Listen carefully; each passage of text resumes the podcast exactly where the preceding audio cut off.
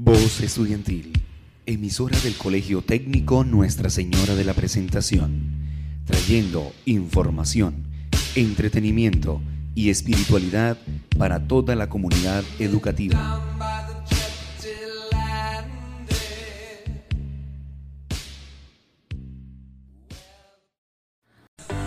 Los saludamos desde tu voz estudiantil, donde una vez por semana podrás encontrar conversatorios sobre tu salud mental, ya que para nosotros es muy importante informarlos sobre ella. Escúchanos desde las 6 a.m. No te los pierdas.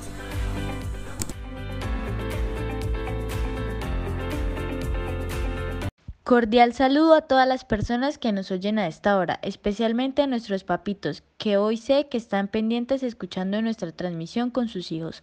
Doy gracias por su compromiso y dedicación con ellos. El día de hoy estaremos tocando un tema que, claro, será de aprendizaje para nuestros padres que hoy nos acompañan. Antes de todo, y como siempre, disfrutemos de este maravilloso tema.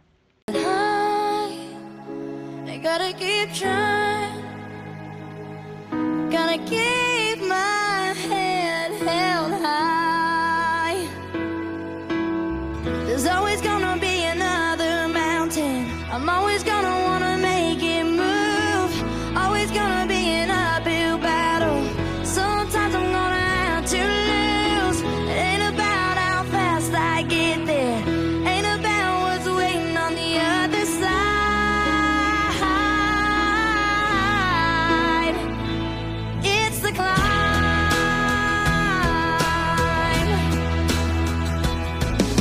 Amo muchísimo esta canción, me transporta a mi niñez, esos tiempos tan agradables que pasaba viendo programas infantiles tan divertidos.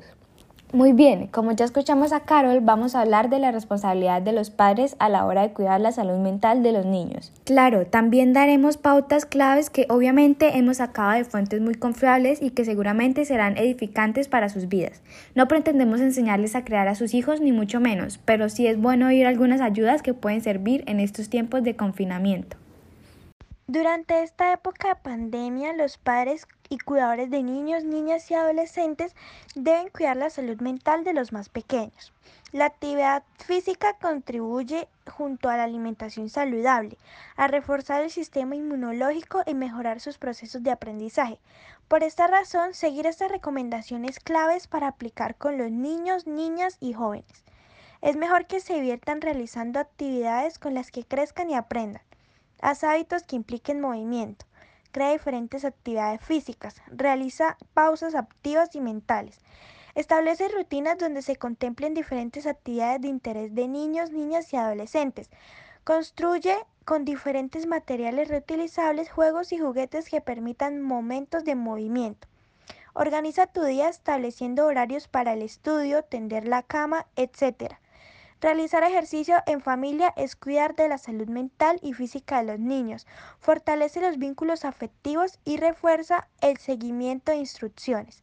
Los pequeños que pasan mucho tiempo observando pantallas pueden perder oportunidades importantes de practicar y dominar habilidades interpersonales, motoras y de comunicación. Entrégales vales de motivación para canjear cuando hagan las tareas alcancen metas o cualquier otro motivo positivo y por último, leer un libro ayuda a que los niños estimulen su imaginación y su creatividad. Excelente información hemos recibido, ¿verdad? Yo sin ser mamá creo que también puedo aplicarlo y ustedes de igual manera con sus hermanitos o consigo mismo. Vamos a un pequeño corte comerciales y ya volvemos con más Educando en Salud Mental. Invitamos a todos los estudiantes y compañeros del Colegio la Presentación a que tomen terapias de psicología gratuitas, ya que nuestra salud mental es lo más importante en este momento de pandemia y aislamiento. No faltes.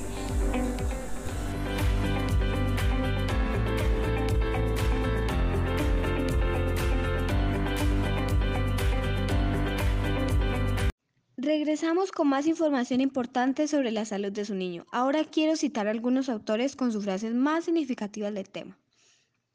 Cada día de nuestra vida hacemos depósitos en los bancos de memoria de nuestros hijos.